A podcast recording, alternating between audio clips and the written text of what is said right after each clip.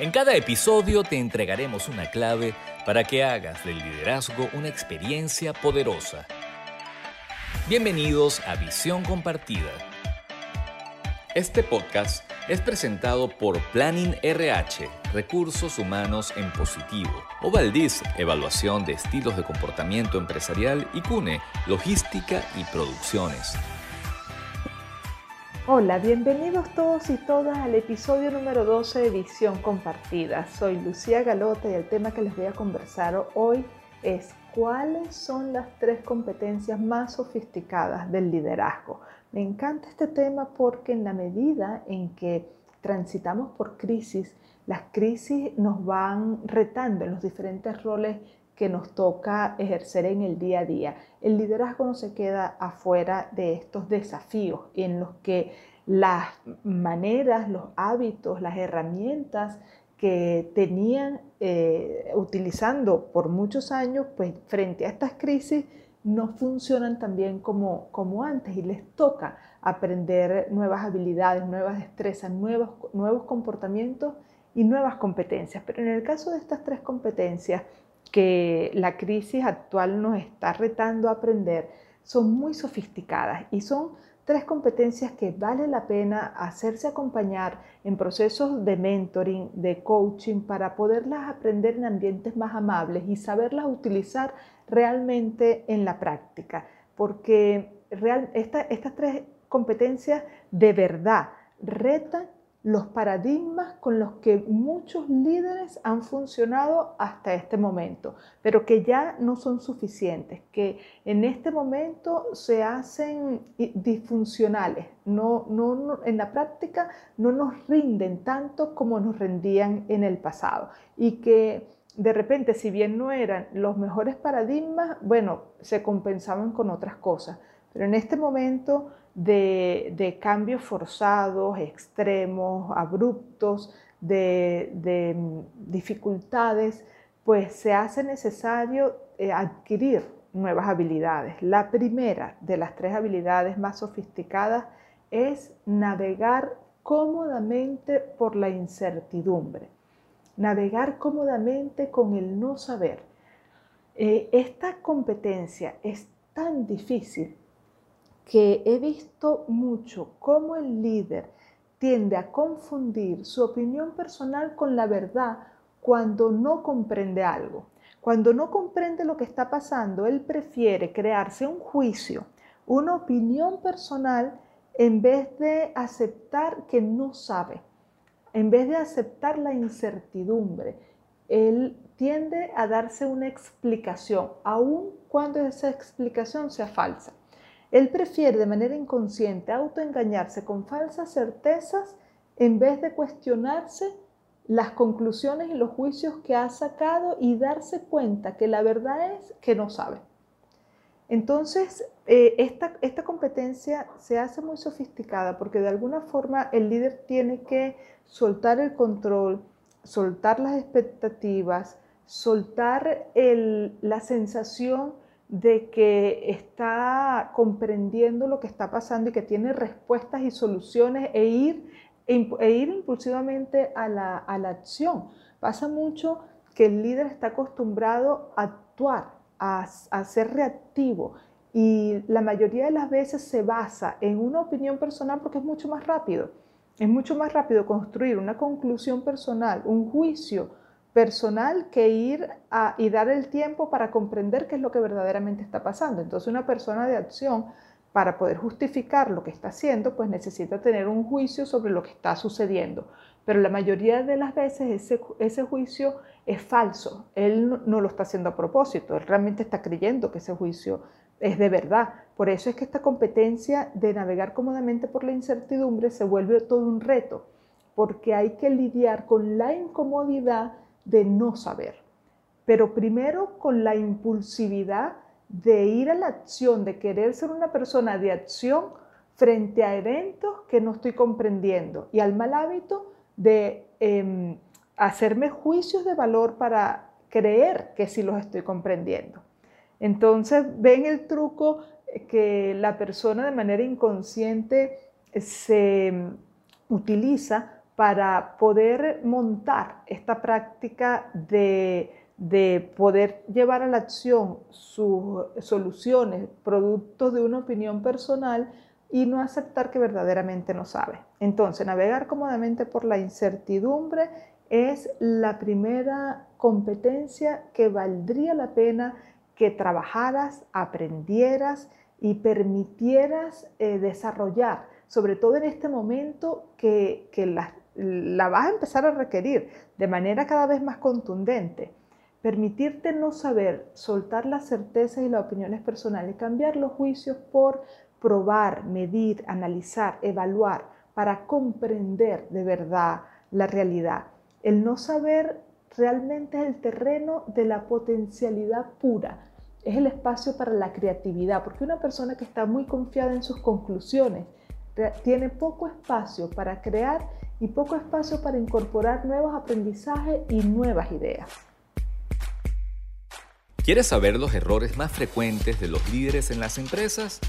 Escucha con atención los imperdonables del liderazgo. En los imperdonables del liderazgo de este episodio quiero narrar una tendencia que he visto en las diferentes reuniones que hago eh, con los equipos de trabajo y que tengo que intervenir para neutralizar esa tendencia y es que cuando el jefe está, ya hay una actitud de hablar en función de lo que ellos creen que el jefe quiere que se diga o en función de seguir la línea de pensamiento que el jefe ha propuesto. Se siente, yo he visto muchísimo la sensación de miedo a, a decir algo diferente, a confrontar o a debatir las ideas que el jefe está proponiendo. Cuando eso sucede, es em, muy obvio que el ambiente laboral no es un ambiente permisivo para las diferencias, que no es un ambiente que está proponiendo apertura para que la gente se arriesgue, para que la gente pueda em, hablar libremente si lo que va a decir es distinto a lo que está pensando el jefe. Y ese tipo de ambientes laborales em, sabotea, neutraliza, limita el potencial creativo que puede existir en un equipo de trabajo. Acabas de oír los imperdonables del liderazgo. Dijimos en el inicio del podcast que la primera competencia sofisticada de las que vamos a hablar hoy, de las tres que les voy a hablar hoy, es navegar cómodamente por la incertidumbre. La segunda es integrar las diferencias. Las diferencias como tal no son un problema, el problema es lidiar con lo que las diferencias producen en ti. ¿Qué hacer, por ejemplo, con la impaciencia, la irritabilidad, las ganas de huir o de atacar o de defenderte, las ganas de argumentar hasta morir para convencer a los demás de que tienes la razón? ¿Qué hacer con la incomodidad? Con la incomodidad que genera tener enfrente algo que es diferente. Alguien que piensa diferente, alguien que tiene una manera de hacer las cosas diferentes, a las mías y que si yo estoy muy agarrado a ese hábito de la manera en como yo lo hago y creo que es el correcto, pues en esa medida las diferencias que aparezcan frente a mí van a ser mucho más retadoras en la incomodidad que me van a producir. Entonces, solo después de yo haber resuelto esa incomodidad interna, puedo tener la amplitud suficiente para aprender a construir a partir de integrar las diferencias. Por eso, en este, en este caso, y ya como lo he conversado en otros episodios anteriores, lo que es la inteligencia emocional se vuelve central porque hay que lidiar con emociones incómodas para poder estar en una actitud correcta para integrar las diferencias. Entonces ya sabemos por experiencia propia que lidiar con lo que es diferente no es fácil.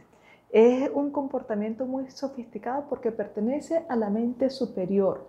Es decir, la mente inferior es aquella que tiene que ver con el instinto animal de sobrevivencia y em, estar con lo que nos es igual, eh, defendernos de lo que nos es diferente, huir o atacar, estar con la manada, eh, todo eso forma parte del instinto animal de supervivencia, por eso es tan común, porque es un comportamiento instintivo básico que se da de forma autónoma, lo que no se da de, de, forma automática, quiero decir, lo que no se da de forma automática, sino que hay que aprenderlo hasta que se vuelva autónomo, es integrar las diferencias, porque es un comportamiento evolutivo, porque es un comportamiento que hay que aprender hasta incorporarlo y que sea autónomo, que se vuelva un hábito. Pero en las primeras de cambio reta la forma, la tradición, lo que, las disciplinas y los hábitos con los que estamos acostumbrados a funcionar. El instinto, reta el instinto animal de sobrevivencia que dice, lo que se me parece a mí es lo bueno y lo, que, y lo útil y lo que no se parece, lo que es diferente, me tengo que defender, me tengo que proteger. Entonces, integrar las diferencias es la clave de la creatividad y la excelencia infinita porque cuando estamos cómodos con lo que nos es igual, con lo que se parece a mí, hay muchos límites. Sencillamente vamos a llegar hasta donde eh, las competencias que todos tengamos nos los permitan. Pero como esas competencias son iguales porque estamos rodeados de personas que se nos hacen cómodos porque son iguales, pues entonces esas competencias no nos van a hacer llegar muy lejos. En cambio, cuando eh, estamos cómodos con lo que es diferente de mí, no hay ningún límite, porque esas mismas diferencias se van a renovar constantemente y van a crear combinaciones, tantas combinaciones, tan múltiples combinaciones que la excelencia y la creatividad se vuelven ilimitadas. Entonces el líder que integra las diferencias es alguien con la suficiente amplitud como para incorporar puntos de vista que se les hacen ajenos, que otros lo verían como amenazantes. Sin embargo, él los utiliza para construir algo más amplio, algo mejor que la suma de las partes. Usa las diferencias para construir una visión compartida. La actitud correcta en el líder produce resultados excelentes. A continuación, los aciertos del liderazgo. En los aciertos del liderazgo de este episodio recuerdo un caso de un cliente que él eh, era un gerente de puertas abiertas, cualquiera podía entrar a su oficina sin previo aviso, sin una cita, y mm, él decía a sus empleados, yo pago por buenas ideas.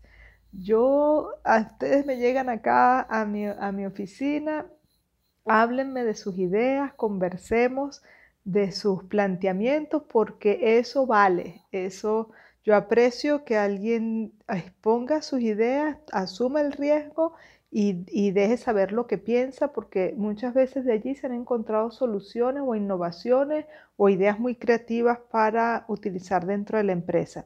Entonces era muy interesante ver cómo este jefe em, entendía el valor de, y el potencial que tenía cuando eh, se volvía o era alguien permisivo, alguien que dejaba abierta la posibilidad de la participación y de que las personas se expusieran, de que, crear, de que creaba un clima cómodo para que las personas se sintieran a gusto de arriesgarse hablando de sus ideas y comentando sobre sus opiniones o sobre alguna propuesta que de entrada no la juzgaban como, aun cuando pudiera ser muy innovadora, no la descartaban porque sentían la libertad de poderla hablar y nadie los iba a juzgar y si la idea era muy buena era tomada en cuenta y era eh, considerada dentro de la organización. Bueno, este caso me gusta muchísimo porque de verdad reflejaba cómo la organización crecía y se beneficiaba de los aportes de sus propios empleados cuando el ambiente permitía esa apertura. Acabas de oír los aciertos del liderazgo. La tercera y última competencia sofisticada es estimular el flujo de la influencia. ¿Qué es esto? Bueno, por lo general un líder se siente líder porque ejerce influencia en los demás. Y la influencia se ve y se contempla como algo de una sola vía. Yo soy líder porque yo ejerzo influencia en mi equipo. Mi equipo hace lo que yo les digo, mi equipo hace la visión que eh, yo les he transmitido y los objetivos que les he dicho que deben hacer. Y ellos, eh, producto de que soy una autoridad para ellos, ellos eh, obedecen. Sin embargo, en este nivel de liderazgo del que estamos hablando mucho más elevado, donde las competencias se vuelven más sofisticadas, en este caso ya la influencia no es de una sola vía, muchas veces ni siquiera de dos vías, sino que es un flujo, un flujo que transita por todo el equipo, un flujo que se comparte, un flujo que se va dando de manera natural, porque como no hay amenazas en este líder, es decir, el líder aquí tiene la humildad suficiente como para compartir el liderazgo, pues entonces el liderazgo es compartido por los miembros del equipo que tienen algo que aportar, valor que aportar en un momento determinado. Eh, si, yo como líder me he preparado eh, con un equipo que es un equipo de alto desempeño, que los he, eh, me he preocupado en que sean autónomos, que sean competentes, y tengo la humildad suficiente para compartir el liderazgo, pues esa influencia se va a convertir en un flujo en donde todos los miembros del equipo pueden participar y pueden dejar eh, saber su manera de pensar, sus aportes, sus ideas, eh, sus propuestas y ellos en la medida en que obviamente eh, esa participación suceda, pues van a ir agregando valor y la influencia se va a ir dando de todos para todos como un flujo. Entonces, cuando se dejan las estructuras piramidales atrás para conformar verdaderos equipos de alto desempeño, ya la cultura en este caso no se crea en cascada según cómo piensen o cómo eh, se comporten los líderes, como había sido la tradición hasta, hasta ahora. En este caso, se crea con la participación de todos. La cultura se da entonces porque todos, conformando un equipo de alto desempeño, y en ese liderazgo compartido, pues todos agregan valor. Pero repito, esto se debe eh, dar o esto se da cuando el líder se ha preocupado en conformar un equipo que sea de alto calibre, un equipo Fórmula 1 como los llamo yo, se ha preocupado por facultarlos, se se ha dedicado a volverlos autónomos y ha estimulado la participación en la toma de decisiones y en las soluciones de los problemas, ha permitido la creatividad y ha estimulado la innovación. Y no se siente amenazado con rotar el liderazgo y compartir la influencia que sea el que tenga algo que decir, que sea el que pueda agregar valor en un momento determinado, el que ejerza influencia en ese momento en el equipo. Entonces, esto es una competencia de muy alta jerarquía, muy sofisticada, porque eh, está basada en la humildad y, y, no es muy común conseguir líderes verdaderamente humildes que permitan que empoderar a su equipo de tal forma que en un momento determinado el liderazgo esté tan fluyendo dentro del equipo, la influencia sea de todos, que no se sepa quién es exactamente el jefe, porque el jefe es uno más del equipo y no que no se sepa porque lo irrespetan, sino todo lo contrario, porque es una autoridad formal, pero no es el protagonista de la historia. Los protagonistas son todos, el protagonista es el equipo.